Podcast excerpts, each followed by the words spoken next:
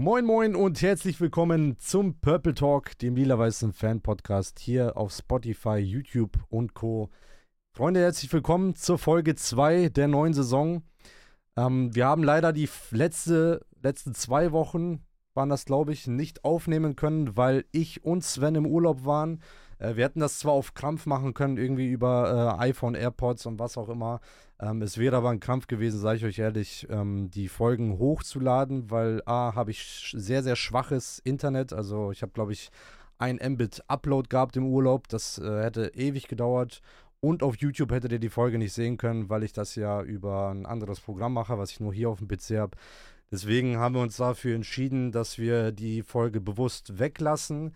Haben in dieser Folge jetzt dann quasi drei Spiele zu besprechen. Wir haben das Eröffnungsspiel Duisburg, was wir kurz ankratzen werden. Wir werden das äh, Drochtassen-Asse-Spiel im Pokal kurz ähm, besprechen.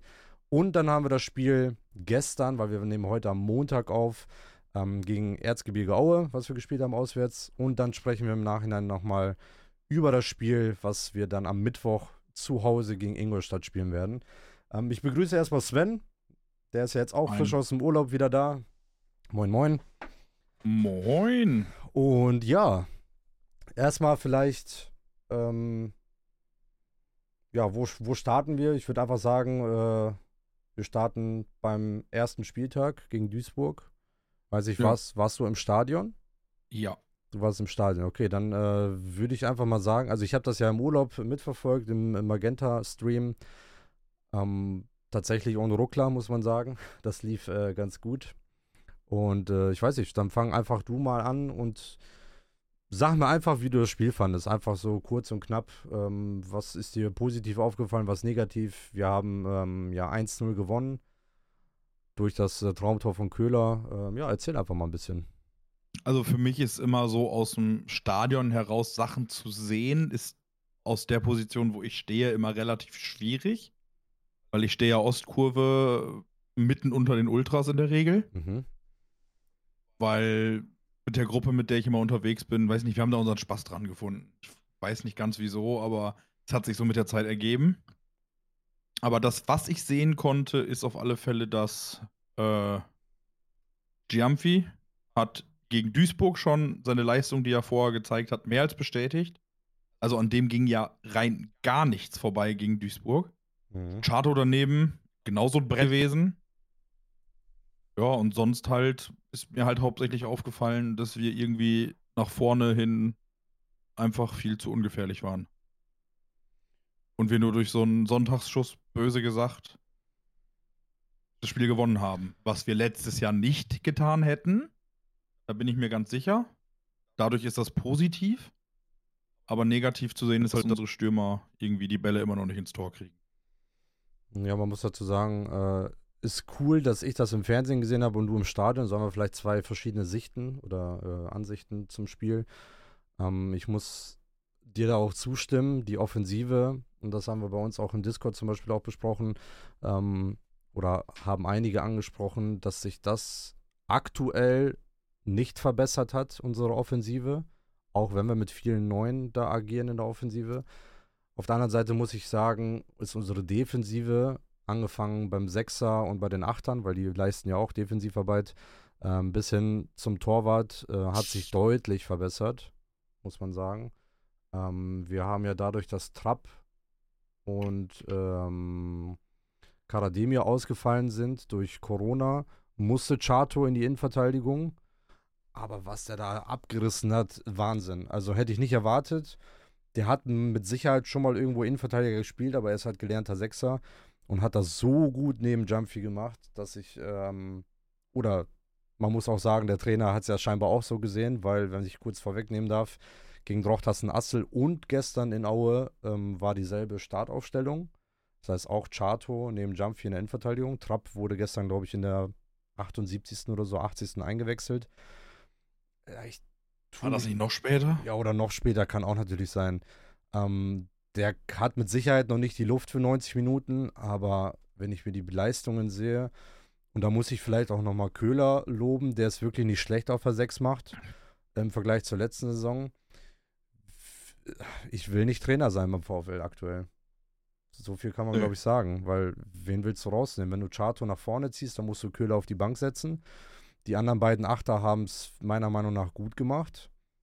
Das Einzige, was ich jetzt vielleicht, auch wenn wir jetzt vielleicht schon auf das ähm, oder über das Ingolstadt-Spiel oder die Aufstellung gegen Ingolstadt kurz reden, das Einzige, was ich machen würde, wäre Chato nach vorne ziehen auf die 6, Trapp in die Innenverteidigung neben Jumpy, Köhler auf die 8 setzen, dafür ähm, Putaro auf die 10 und Simakala von der 10 auf die, Stu äh, auf die Sturmspitze oder auf die 9er Position für Mark Haider, weil der ja angeschlagen oder verletzt ausgewechselt wurde.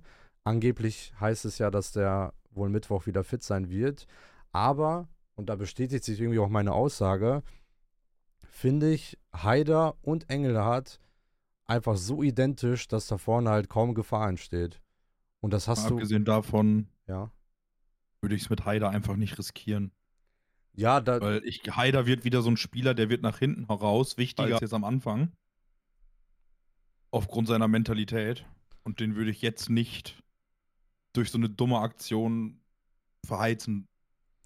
Aus, Sicht, aus meiner Sicht. Das kommt mit Sicherheit auch noch dazu, aber ich glaube, das wissen die, die, äh, die medizinische Abteilung und der Trainer, die können das, glaube ich, ein bisschen besser einschätzen und werden es dann auch tun, denke ich mal. Ähm, aber trotzdem würde ich behaupten, dass gerade wo Hiegel eingewechselt wurde, ähm, unabhängig von dem schönen Tor, was er erzielt hat gegen Aue, auch wenn wir den Sprung jetzt gerade ähm, zum Aue-Spiel kurz machen, ähm, unabhängig davon war offensiv viel mehr los, als wenn Haider und Engelhardt spielen, weil meiner Meinung nach ist Engelhardt einfach der jüngere Mark Haider, der viel läuft, äh, viele Räume sich erkämpft, ähm, aggressiv ähm, anläuft und in die Zweikämpfe geht. Wenn du zwei Spitzen davon hast, finde ich, passt das einfach nicht. Und man hat in der Vorbereitung und auch in den ersten Spielen gesehen, dass Mark Haider einfach, ja, ich, ich will es jetzt vielleicht nicht so klar aussprechen, aber irgendwie ist es auch so, äh, nochmal ein Jahr älter geworden ist und mit Sicherheit nicht das auf den Platz kriegt, was er die letzte Saison gemacht hat, weil das war mit Sicherheit eine Ausnahmesaison. Ähm, der hat immer wieder oder fast in jedem Spiel irgendwelche Wehwehchen gehabt, wo er ausgewechselt wurde oder ähm, irgendwie gehumpelt ist oder sonstiges. Was ja auch nicht schlimm ist, es ist ein ganz normaler Prozess. Ähm, wenn er, also es wäre schön natürlich, wenn er die Leistungen zeigen könnte, die er im letzten Jahr gezeigt hat. Aber gerade so ein Hiegel hat jetzt auch in dem Spiel gegen Aue nochmal bewiesen, dass der nicht nur einer ist, der sich auf die Bank setzt und dann mal eingewechselt wird, sondern mit Sicherheit auch mal vorne ähm, drin von Anfang an stehen kann. Deswegen bin ich gespannt, wie der Trainer da Mittwoch aufstellen wird. Ähm, Definitiv. glaube, zum Spiel gegen Duisburg gibt es nicht viel zu sagen. Wie gesagt, Sonntagsschuss, wir haben ein gutes Spiel defensiv gemacht, nach vorne hin, teilweise ideenlos. Aber auf der anderen Seite muss man auch sagen, dass Müller ein sehr, sehr starker Keeper im Duisburger Kasten war. Also wirklich. Ah, ja. Auf jeden Fall. Ey, ich habe mich so über den aufgeregt. Ja, Ne? also der hat so ein gutes Spiel gemacht. Alleine gegen Putaro hat er, glaube ich, zweimal verteidigen müssen. Ich glaube, 300-prozentige hat er gehalten. Ja, ja, also Also drei eigentlich 100-prozentige hatte er. genau. Wenn ich mich richtig erinnere. So, also das hätte gut und gerne auch 4-0 ausgehen können. Definitiv hätte sich Duisburg nicht beschweren dürfen. Ähm, auf der anderen Seite waren es dann auch nur diese, diese einzelnen Chancen. Und die waren gegen Drochtassen Assel. Ich finde, das Spiel kannst du sowieso nicht mit den Drittligaspielen vergleichen. Du hast auf einem scheiß Platz gespielt. Äh, der Gegner steht, ich glaube, die haben sogar mit der Fünferkette gestartet, steht sehr tief. Ähm, versucht vielleicht auf Konter zu spielen gegen uns. Deswegen, da haben wir alles richtig gemacht, finde ich. Zu den richtigen Zeitpunkten die Tore erzielt. Ich glaube, Simakala relativ früh und äh, Tesche, glaube ich, mit dem Halbzeitpfiff fast. Und Ja. Führst souverän 2-0. Und ja, dass in der zweiten Halbzeit noch nicht mehr viel passiert, war, äh, denke ich mal, mit der englischen Woche und auch den, ähm, dem Spielverlauf und dem Gegner halt geschuldet. Fand ich okay, souverän. Also ich habe irgendwo, glaube ich, bei Instagram kommentiert, souverän weitergekommen, mehr musste man nicht machen. Und so war es dann auch. Äh, nichts anbrennen lassen. Ich glaube, äh, Adamczyk hat an dem Tag, glaube ich, gar nichts zu tun gefühlt. Der hat ja im Pokal. Eine Sache, glaube ich. Ja. Und die war nicht mal gefährlich. Ja. Anders war es nicht zu erwarten. Und, äh, die Verteidigung hat halt so gut gespielt. Ähm, Finde ich gut, auf jeden Fall. Und wenn wir vielleicht dann direkt den ähm, Sprung zum Spiel gestern machen, wir haben mal mit derselben Startelf gespielt.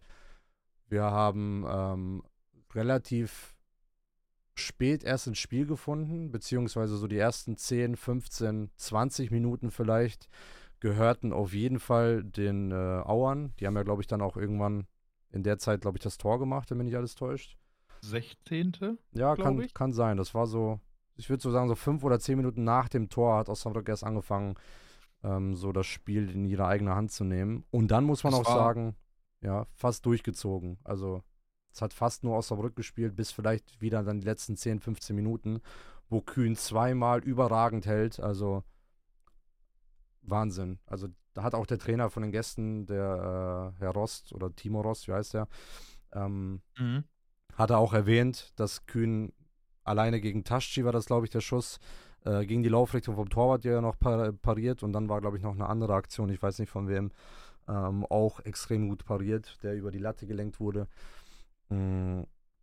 Ja, und ansonsten hat Osnabrück halt nur gespielt. Was mir aber mega aufgefallen ist, vielleicht kannst du das auch bestätigen, ist, dass man im Strafraum immer wieder nochmal einen Haken zieht oder nochmal einen Pass um den Strafraum spielt. Bis auf Butaro und Simakala. Das sind die einzigen, die von Weitem mal sich trauen, draufzuziehen. Also, ja, gebe ich dir so vollkommen recht. Du hast, wir haben das wahnsinnige Problem, dass unsere Spieler den Ball ins Tor tragen wollen. Ja, und das funktioniert. Dass die nicht. alle entweder Angst haben zu schießen und Angst haben vor den Konsequenzen, die daraus entstehen, wenn sie das Tor nicht treffen. Wobei ich mir felsenfeste Überzeugung bin, die alle noch mehr gefeiert werden würden, wenn die einfach regelmäßig mal einfach aufs Tor schießen würden, wie es ein Tafferzofer immer getan hat. Er konnte mein, hat bei Tafferzofer nie funktioniert, aber das war einer, der hat halt mal abgezogen. So ja, war das jetzt gemeint. Richtig. So, ähm, klar ärgern die Leute sich, aus, dass aus so einer Situation dann geschossen wird. Aber Du schießt fünfmal, einer davon ist drin. Genau. ich weiß nicht, ob das Sinn macht, so oft um den Strafraum herumzuspielen und äh, noch einen Pass zu suchen und vielleicht noch einen Haken zu ziehen und dann wirst du ausgekontert. Äh, das, also lieber, wenn du vorne im Angriff bist, dann schieß ihn lieber übers Tor, statt den mit irgendeinem Fehlpass oder mit einem Haken zu verlieren und dir einen Konter zu fangen wir sind zwar dieses Jahr besser aufgestellt, äh, was die Konterabsicherung betrifft, weil wir halt ein bisschen schnellere Spieler gerade in der Innenverteidigung haben, aber auch das wird äh, irgendwann dann bestraft. Und ja, hat Aue doch. Ja, es war halt, halt ich glaube, nach einem Eckball von uns oder einem Freistoß. Ja. Aber äh, es ja. ist auf beiden Seiten mehr oder weniger ein identisches Tor gefallen. Ja, mehr oder weniger schon, das stimmt.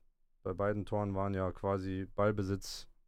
Äh, da ist aus beiden aus einer Standardsituation heraus ein Konter entstanden. Ja. Also der anderen Mannschaft und das Tor ist auf der gegenüberliegenden Seite gefallen. Richtig. Wobei ich sagen muss, da hat Hiegel ja auch abgezogen, ne? Ja, klar. Und dass er schießen kann, das wusste ich schon immer und dass er einen guten Schuss hat auch.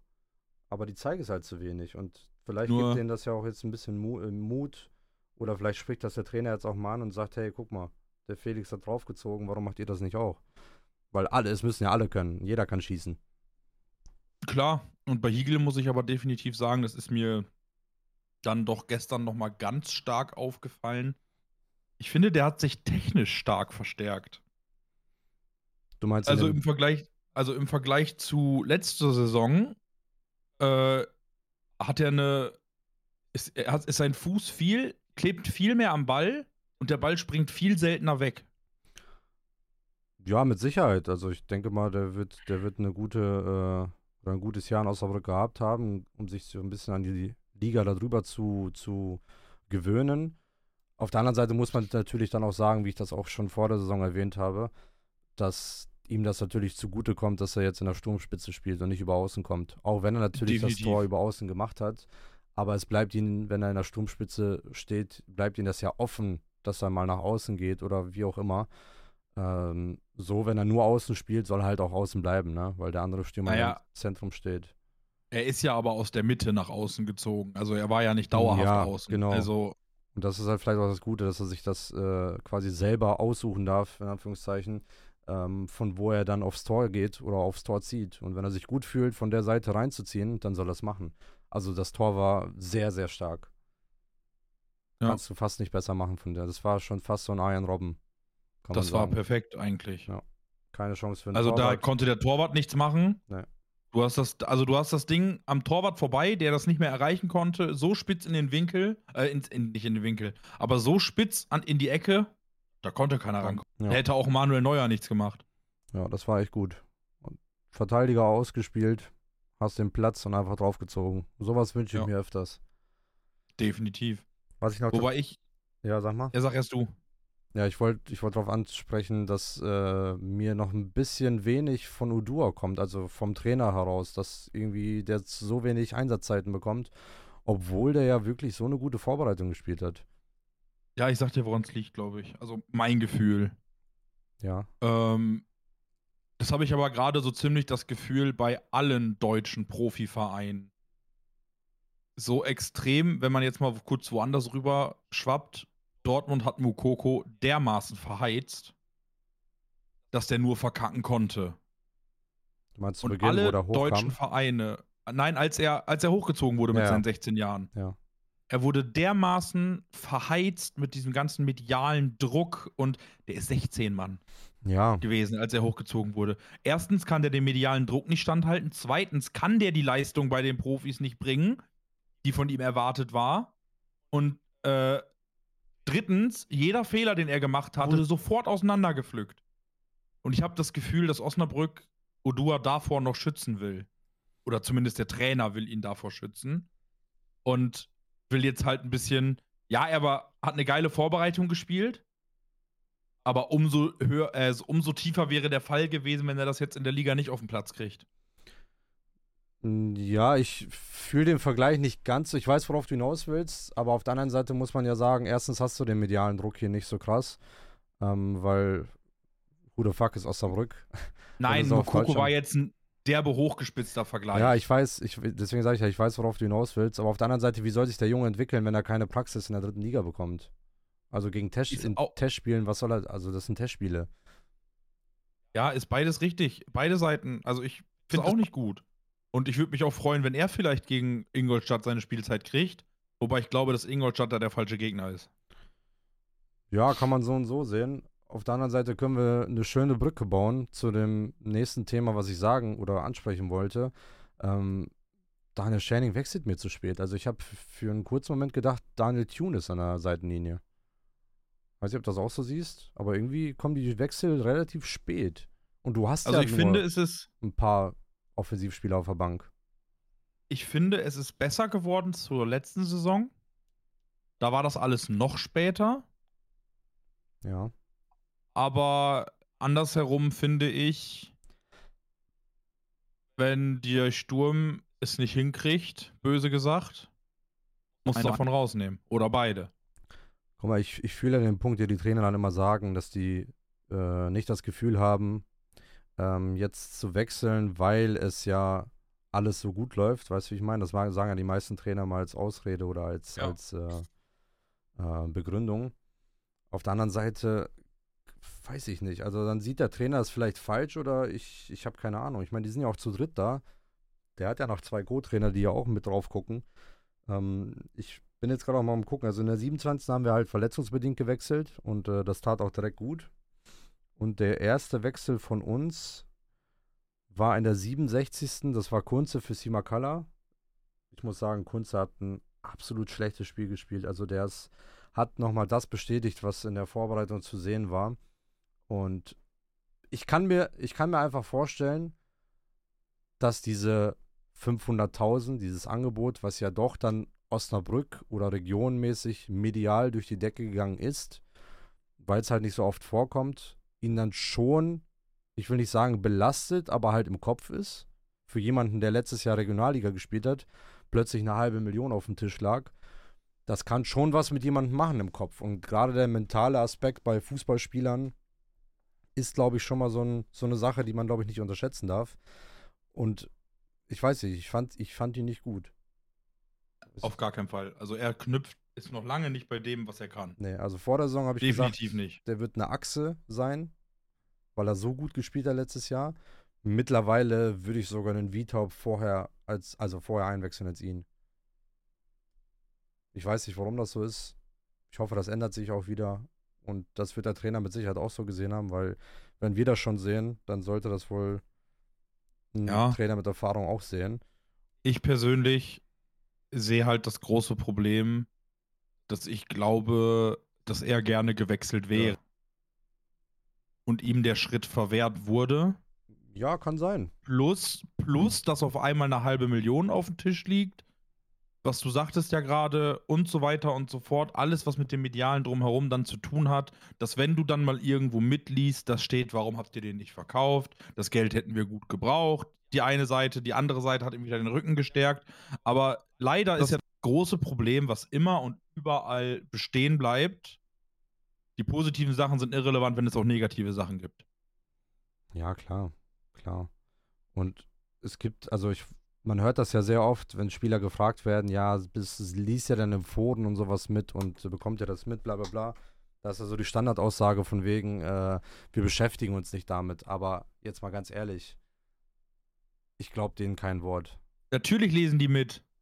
Also jeder aus der, aus der Generation, sagen wir mal, jeder, der jetzt maximal 28, 29, 30 Jahre alt ist, wird ungefähr da sein, dass der mit dem Smartphone und mit dem Internet und alles drum und dran Social Media aufgewachsen ist. Und da kannst du mir nicht sagen, dass du mal abends im Bett liegst oder auf dem Sofa und da irgendwo was liest. Das, nee, das, das kann ich mir nicht vorstellen.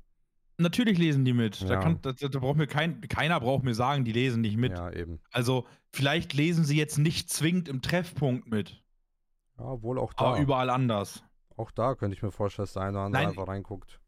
Natürlich, aber ich sag mal, vielleicht jetzt nicht zwingend da, aber es gibt genug andere Punkte, wo sie mitlesen werden. Sei es vielleicht nur über einen Freund, damit sie selber nicht da eintreten müssen in der Facebook-Gruppe.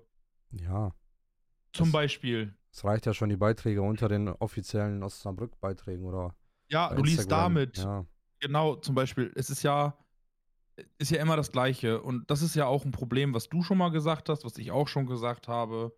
Und ja, es ist jetzt böse, aber ich finde, in Osnabrück gibt es halt keinen Mittelweg. Entweder bist du kacke oder du bist gut.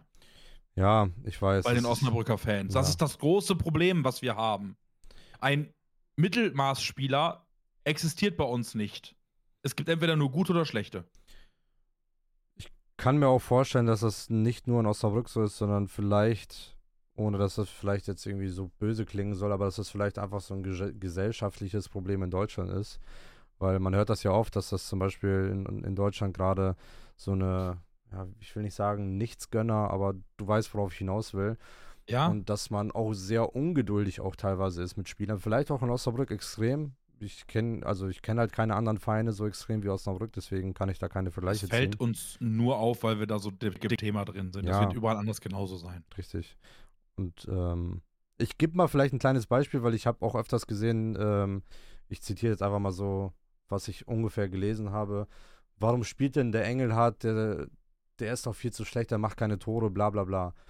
Und jetzt erinnern wir uns mal ein paar Jahre zurück. Wir haben damals einen Ochi Vried, auch von einer Mannschaft, das war Lüneburger SK, Regionalliga, ist jetzt keine mega krasse Mannschaft, verpflichtet und der hat erst am achten Spieltag sein erstes Tor geschossen. Und die Geschichte danach kennen wir alle. Und deswegen sollte man vielleicht gerade mit unseren Stürmern so ein bisschen vorsichtiger sein. Das ist vielleicht auch mal so ein Appell an alle Fans, die vielleicht zuhören. Ähm, ihr könnt euch denken, was ihr wollt, und unter Freunden könnt ihr auch sagen, was ihr wollt. Das interessiert keinen. Aber so dieses ähm, öffentliche Geposte beziehungsweise ähm, unter Beiträge kommentieren und so weiter und so fort, glaubt mir, die Spieler lesen das mit. Und das wird den einen oder anderen nicht jucken, aber auch den einen oder anderen ähm, schon so ein bisschen zum Nachdenken bringen. Und das sollte man vielleicht nicht unterschätzen. Und ja, falls mich jetzt im Nachhinein jemand darauf anspricht, ich habe mit Sicherheit auch schon mal irgendwas gepostet, ähm, was ich vielleicht aus Emotionen heraus gemacht habe, aber mit Sicherheit dann auch bereut, beziehungsweise dann schnell wieder entfernt. Und das tun halt viele nicht. Und Genau dazu wollte ich gerade auch einfach was sagen. ja, Lass das scheiß Handy weg. Nach einem Fußballspiel. ja, man neigt Ich schnell packe dazu. nach einem direkten Fußballspiel mein Handy gar nicht an.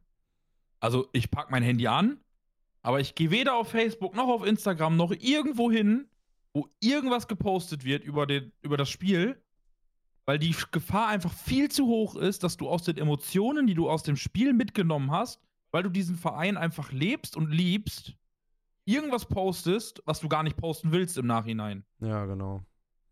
Und selbst wenn das nur 10 Minuten online ist, hast du vielleicht genau in diesen 10 Minuten das Pech, dass derjenige das sieht, der es eigentlich nicht sehen soll.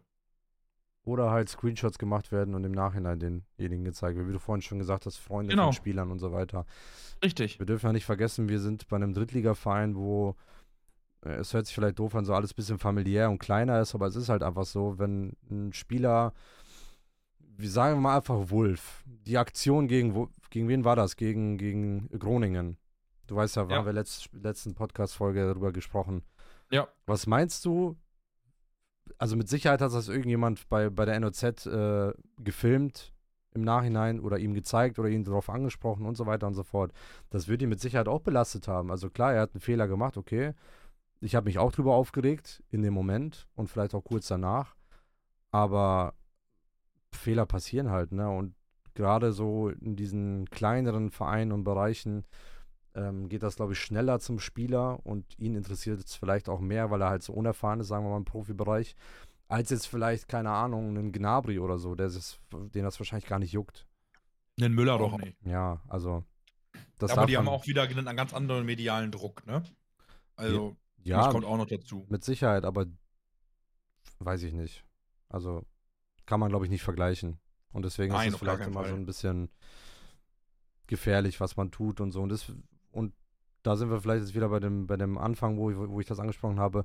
Vielleicht hat das Kunze wirklich nicht gut getan, dass so oft über ihn gesprochen wurde und diese 500.000 im Raum standen. Und wer weiß, was da halt noch alles passiert ist. Ne? Also wenn jetzt seine ganzen Freunde ihn drauf ansprechen, so, ich sage jetzt einfach mal so, wie man das vielleicht sagen würde, ey Bruder, du bist jetzt fünf, eine halbe Million wert, guck mal, die aus der belgischen ersten Liga wollen dich kaufen und so dies, das. Das wird normal sein, wir sind alles Menschen so, ne? Der ist ja auch erst 24, 25 so. Mhm, das- 24. Ja, das wird alles genauso sein, wie ich es jetzt gerade gesagt habe. Also alles andere kann ich mir einfach nicht vorstellen. Und ich hoffe, dass er da rauskommt, um vielleicht mal kurz den Punkt dazu zu setzen. Ich hoffe, da kommt, kommt er raus und ähm, hat Leute im Verein und gerade vielleicht die erfahrenen Spieler, die mit ihm sprechen, dass er dann wieder zu seiner Form zurückkommt. Ja, ich wollte es gerade sagen. Ich hoffe, dass so ein Tesche ihm da vielleicht den Weg so ein bisschen geleitet. Ja, oder auch Mark Haider. Oder Mark Haider, wie auch immer, die Genau. halt die Erfahrung mitbringen, die wissen, wie es ist, die ihm jetzt einfach quasi. Es wird jetzt dauern, es wird nicht direkt gegen Ingolstadt wieder alles funktionieren. Ja. Aber die Zeit muss er jetzt halt einfach kriegen. Ich denke, der wird den Bogen da schon irgendwie kriegen. Auf der Ich anderen- glaub's auch. Auf der anderen Seite wurde ja dann Rohrig für Traoré eingewechselt. Ich denke, das war einfach nur, um auf der rechten Seite äh, noch ein bisschen Frische mit reinzubringen. Und tatsächlich, du hast, äh, wir haben ja vorhin angesprochen mit dem Trapp, den Wechsel. Äh, die Wechsel waren in der 94. Da kam ein Udua für Tesche und ein Trapp für Engelhardt. Trapp konnte ich verstehen. Äh, für einen Udua tat es mir leid. Also ich glaube, der hat nicht einmal den Ball berührt. Ja, klar, safe. Also hätte es auch eigentlich gar nicht wechseln dürfen. Oder an der, in, in der Stelle hätte ich sogar für Tesche Beermann gebracht und einfach nach hinten, hinten gestellt.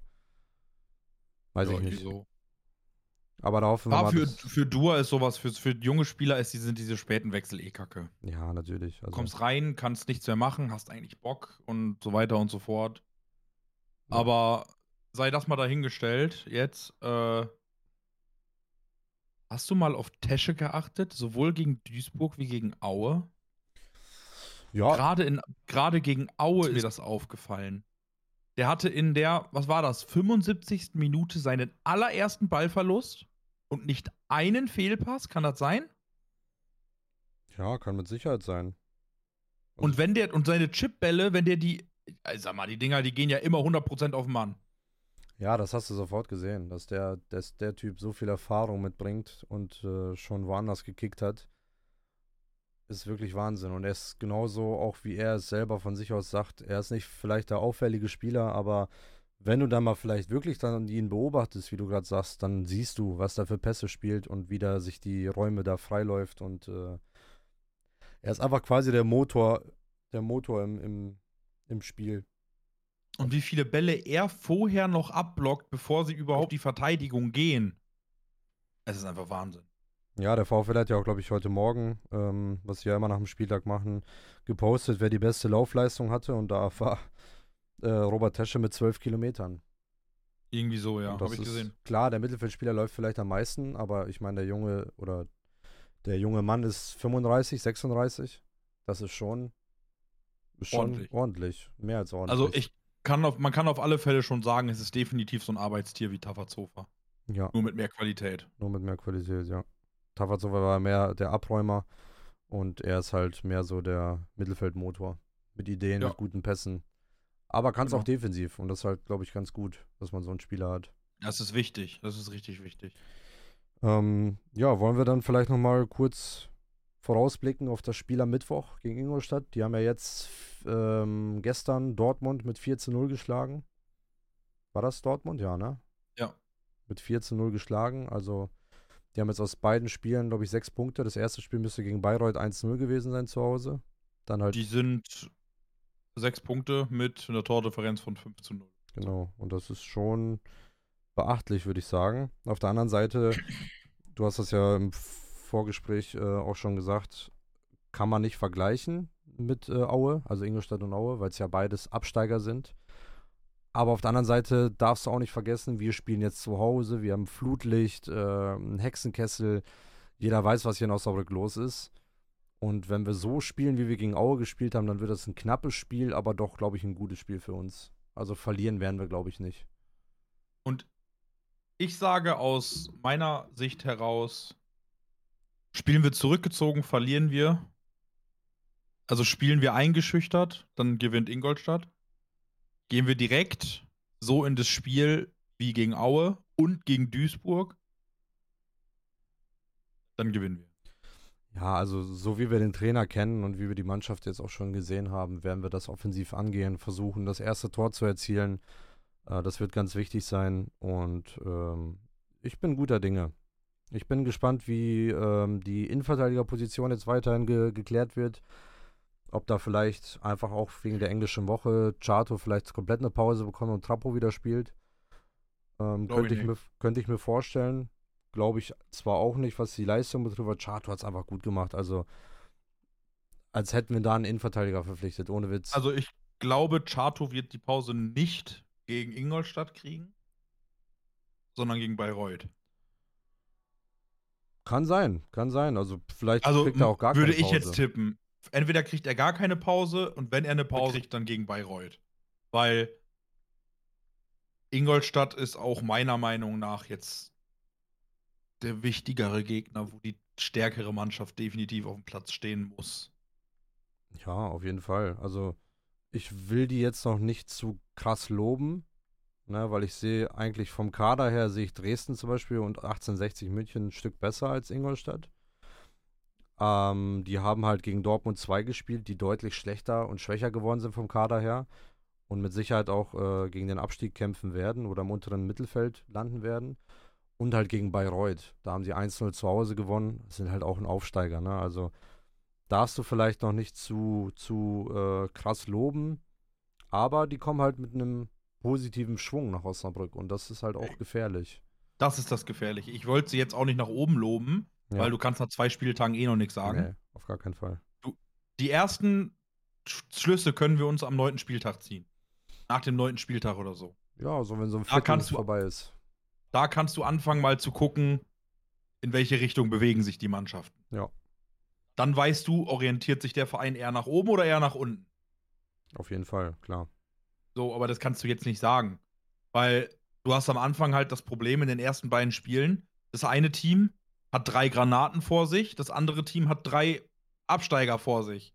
Der mit den drei Absteigern nimmt in der Regel neun Punkte mit, der andere vielleicht nur fünf. Ja. Und trotzdem hat es halt keine, keine Gewichtung, ne? Auf die Saison gesehen. Ja, weil's weil, weil es halt so ist, dass du die Granaten erst später kriegst und die anderen halt die Schwächeren später kriegen dann. Und das heißt, es dreht sich ja irgendwann. Dann holt der eine einen Punkt mehr, der andere dafür einen Punkt weniger. Ja. War ja letztes Jahr genauso. Wichtig wird bei uns halt sein, dass wir diese Spiele jetzt, die wir hintereinander gegen Aue und gegen Ingolstadt haben, ähm, im besten Fall natürlich jetzt mit nachhinein vier Punkten dann äh, beenden und dann in Bayreuth nochmal einen Dreier holen gegen den Absteiger. denke, das ist im, im, im Möglichen. Und dann äh, Also schauen wir einfach mal. im besten Falle nimmst du in der englischen Woche jetzt sechs Punkte mit. Ja. Dann hast du drei Siege und ein Unentschieden, bis vier Spiele ungeschlagen, hast zehn Punkte auf dem Konto nach vier Spielen Ja. und wirst entweder Erster, Zweiter oder Dritter sein. Ja, wobei natürlich die Tabellenlage ja scheißegal ist, aber du hast Ja, halt 10 aber- Punkte von 12. Genau, Kannst genauso gut auch mit zwei Niederlagen und einem Unentschieden starten und dann stehst du da doof da. genau, so ist es. Das ist ja ganz einfache Mathematik. Ja. Tatsächlich. Ähm, tatsächlich würde ich mir aber trotzdem so wünschen, wie ich es vorhin, äh, ich weiß nicht, habe ich das im Vorgespräch gesagt oder auch schon hier im Podcast, ähm, dass Chato einen nach vorne rückt, Trapp für ihn spielt, Köhler nach vorne rückt und Putaro nach vorne rückt und dann Simakala dann für Haida in die Sturmspitze geht.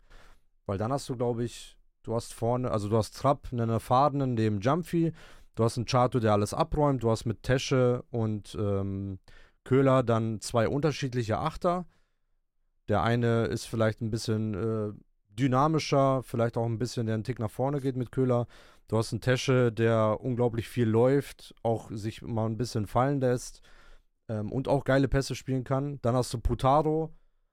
Also, ich muss den kurz einmal erwähnen. Putaro ist aktuell für mich der beste äh, Neuzugang, den wir haben.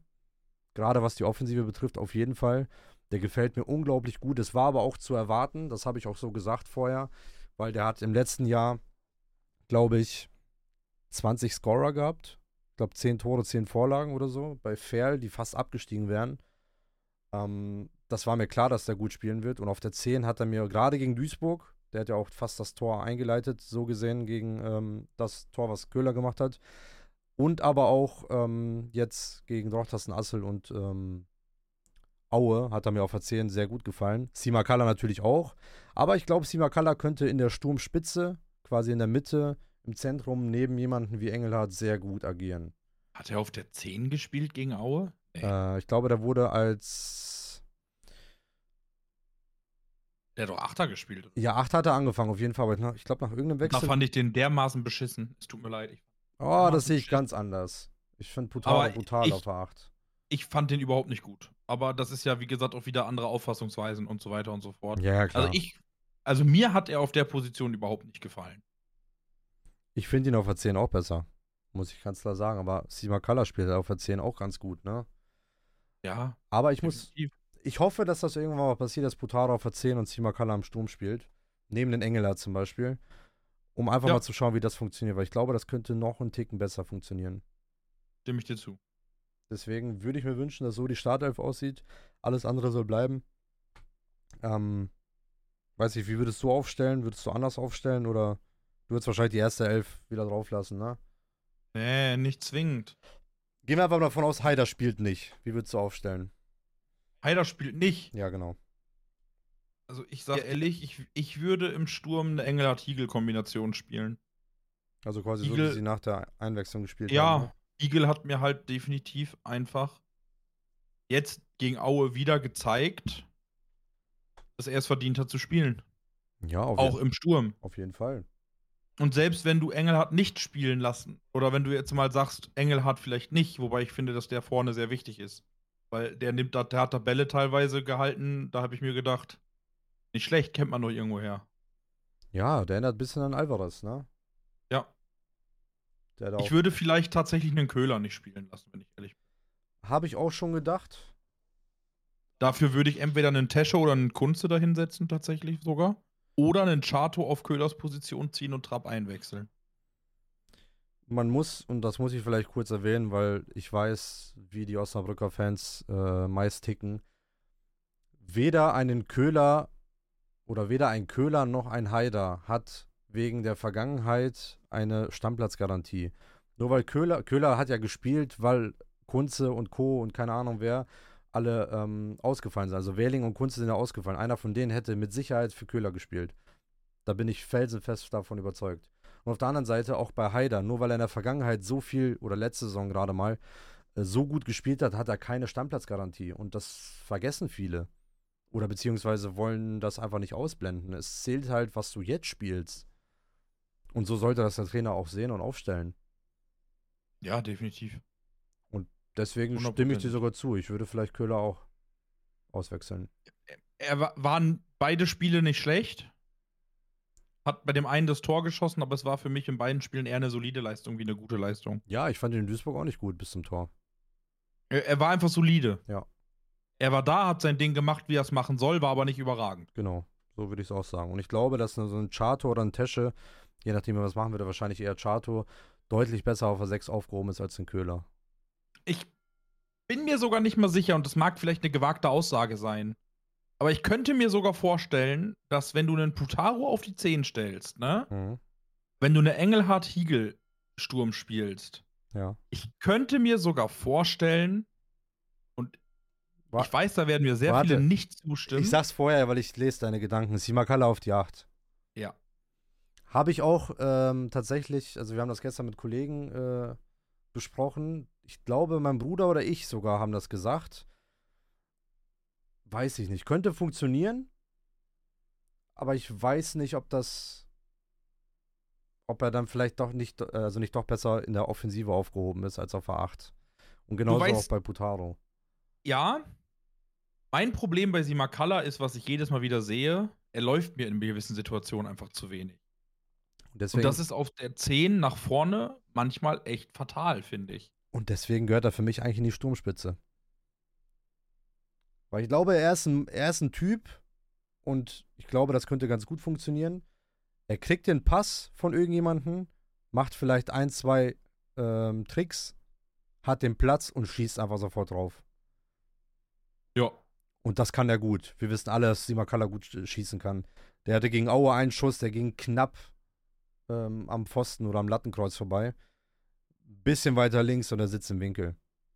Klar, definitiv. Und dass Putaro schießen kann, wissen wir auch alle. Und deswegen wäre es vielleicht gar nicht so verkehrt, Simakala Engelhardt und dahinter Putaro zu spielen. Das könnte, Ja. glaube ich, sehr, sehr gut funktionieren. Vielleicht ich- so, aber wie gesagt, auf der 8 würde ich ihn. Der sieht der Trainer ihn wahrscheinlich nicht. Aber Nee. ich würde ihn da gerne mal einmal sehen. Einmal gucken, wie er da funktioniert. Würde ich auch gerne mal Wenn es nicht wollen. funktioniert, dann dreh das um. Dann stell wieder um. Dann nimm den Putaro wieder eins zurück und die Makala wieder nach vorne. Ist ja scheißegal. Ja. Aber probier's mal aus, weil Simakala auf dem Flügel funktioniert nicht. Das haben wir gesehen. Also es funktioniert, aber nicht gut. Ja, sehe ich genauso. Auf der 10 ist er stark. Und im Sturm wäre er noch stärker, da bin ich mir ganz sicher. Er hat, glaube ich, Aber auch. wenn du, ja, sag mal.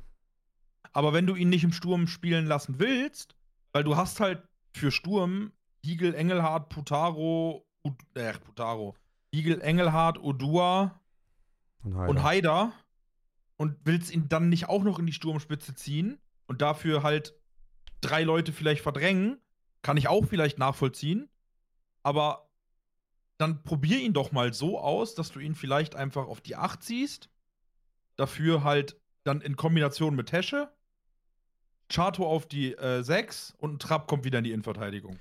Vorausgesetzt, er kann Anfang an ran. Das ist natürlich jetzt noch die Frage, ne? Ja, klar. Ich würde das auch gerne mal sehen wollen, weil es, glaube ich, interessant wäre. Allerdings widersprichst du dir, glaube ich, ein bisschen selber, weil du sagst, er läuft nicht viel, aber auf der Achterposition muss er extrem viel laufen. Und ich glaube, das könnte ihm so ein bisschen auf die Füße fallen. Alles andere könnte passen, aber das Läuferische, boah.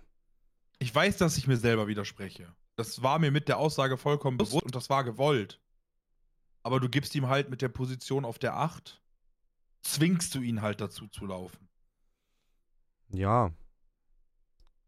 Könnte funktionieren, aber ich weiß ich nicht. Also, ist, glaube ich, es Thema. wird nie passieren. Ja. Es wird nie passieren. Brauchen wir uns keine Gedanken drüber machen. Es ist nur einfach ein so ein Gedanke, den ich jetzt heute gefasst habe, was ich einfach interessant fände. Ja, mit Sicherheit. Ähm, ich würde vielleicht noch mal zum Abschluss noch mal ein Thema aufgreifen, ganz kurz, weil wir sind beide schon über der Zeit, weil wir beide um 19 Uhr streamen wollten. Deswegen auch noch mal hier in der Aufnahme äh, eine kleine Entschuldigung. Aber ähm, ein Thema müssen wir uns noch mal mit befassen, weil das, glaube ich, sehr interessant ist. Der VfL möchte ja noch jemanden holen. Die möchten noch jemanden verpflichten. Und das soll ja, und die Aussagen sind jetzt zwei Wochen alt, seitdem haben wir ja nichts mehr gehört, soll ja ein Flügelspieler kommen. Allerdings muss man, und da wirst du mir zustimmen und auch mit Sicherheit die meisten, muss man sagen, im 4-4-2, wie wir momentan in der Raute spielen, spielen wir einfach deutlich besser. Und da hast du keine Ja. Flügelposition. Und jetzt würde ich, und da würde ich auch gleich mal deine Meinung noch kurz wissen, ich würde jetzt eher nach einem Stürmer suchen. Einer mit Erfahrung, der vorne Tore machen kann, der vielleicht für 10, 15 Tore gut ist, aber auch auf dem Flügel spielen kann. Wobei er das nicht mal wirklich muss, weil Putaro ist eigentlich ein Linksaußenspieler. Also du hast eigentlich mit Odua, Haider, Hige, Simakalas sind alles Leute, die können auf dem Flügel spielen. Und wir reden ja gerade vom Können, weil die 4-3-3 ist nun mal jetzt unsere zweite Formation. Das heißt, es ist eine Kann-Formation. Und dann brauchst du nicht einen holen, der nur auf dem Flügel. Also viele wünschen sich ja immer noch Opoko wieder. Verstehst du? Und das ja. Opoko wäre für mich jetzt der falsche. Egal wie sehr ich den mag und wie, wie gut ich den finde, aber er passt jetzt nicht ins, in die Formation rein. Und Opoko ist auch keiner, den kannst du nicht auf die, also den du in die Doppelspitze stellen kannst. Deswegen, ich weiß nicht, wen würdest du da jetzt holen? Was für einen Spielertypen aktuell? Also, wenn ich jetzt von den ersten beiden Spielen ausgehe, Spielertypen wie, äh, hier, wer heißt der? Puri? Puiri. Pourier. Ja, genau, so wird er ausgesprochen. Ja, genau. So einen Spielertypen würde, brauchen wir noch. Also einfach einen abgefuckten Neuner. Ja. Wenn man das so hart sagen soll. Oder nimm Scheffler als Beispiel. Einen abgefuckten Neuner, wo du weißt, der trifft, wenn er treffen muss. Ich würde jetzt gerne noch einen Namen droppen und ich weiß, das äh, geht wieder in Diskussionen aus und so.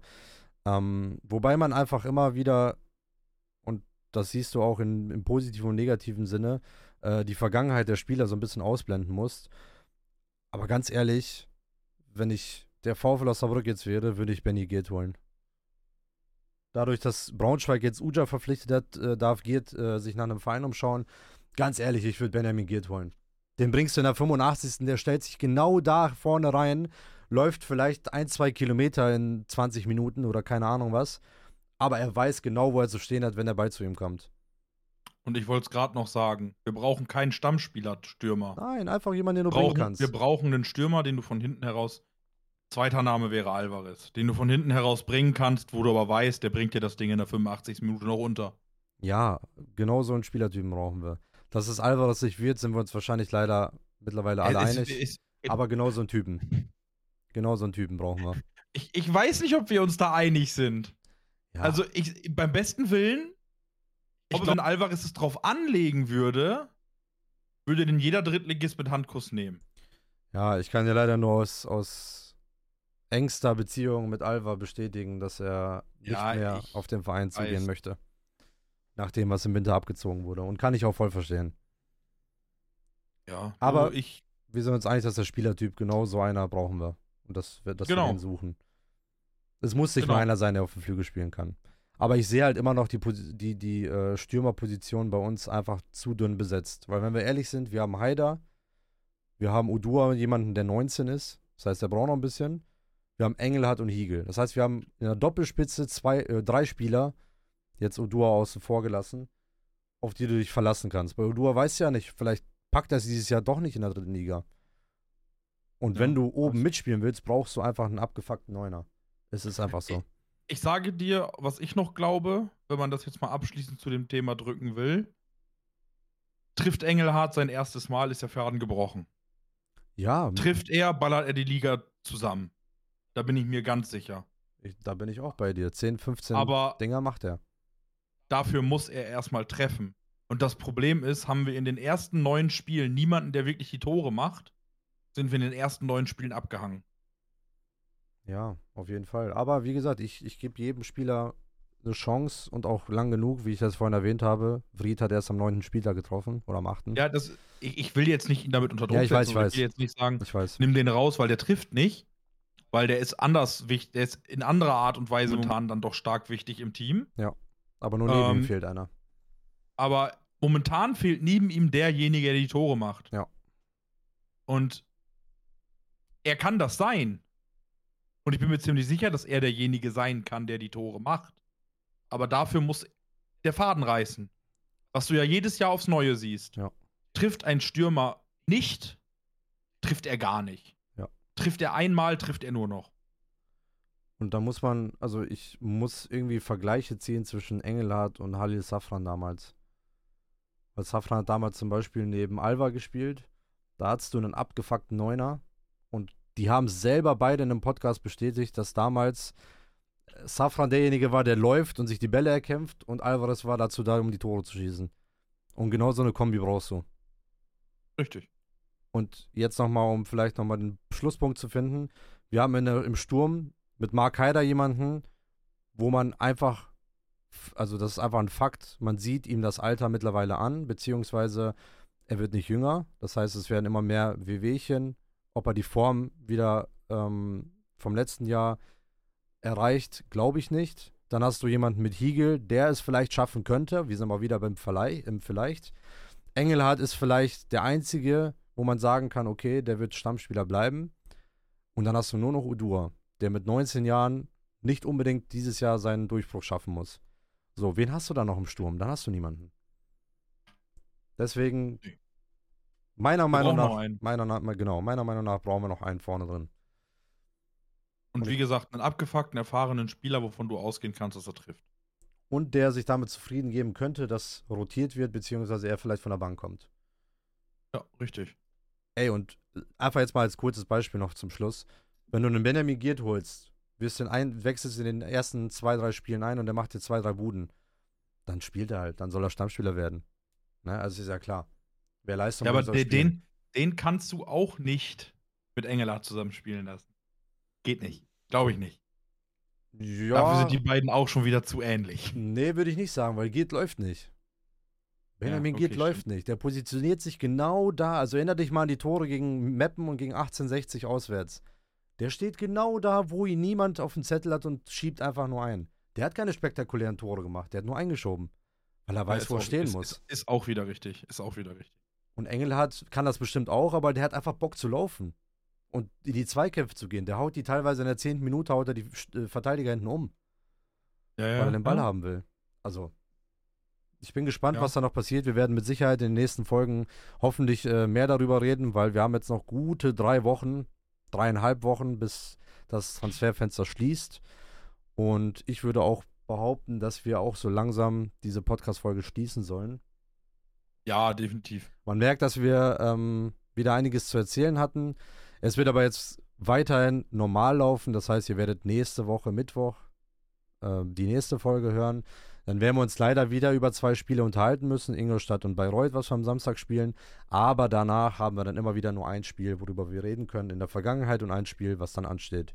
Und so wird es dann auch weitergehen. Ähm, ich würde sagen, ich bedanke mich erstmal an alle Zuhörer und auch an dich, Sven, für deine Zeit. Ja, kein Problem. Ähm, hat mir wieder sehr viel Spaß gemacht, darüber zu reden.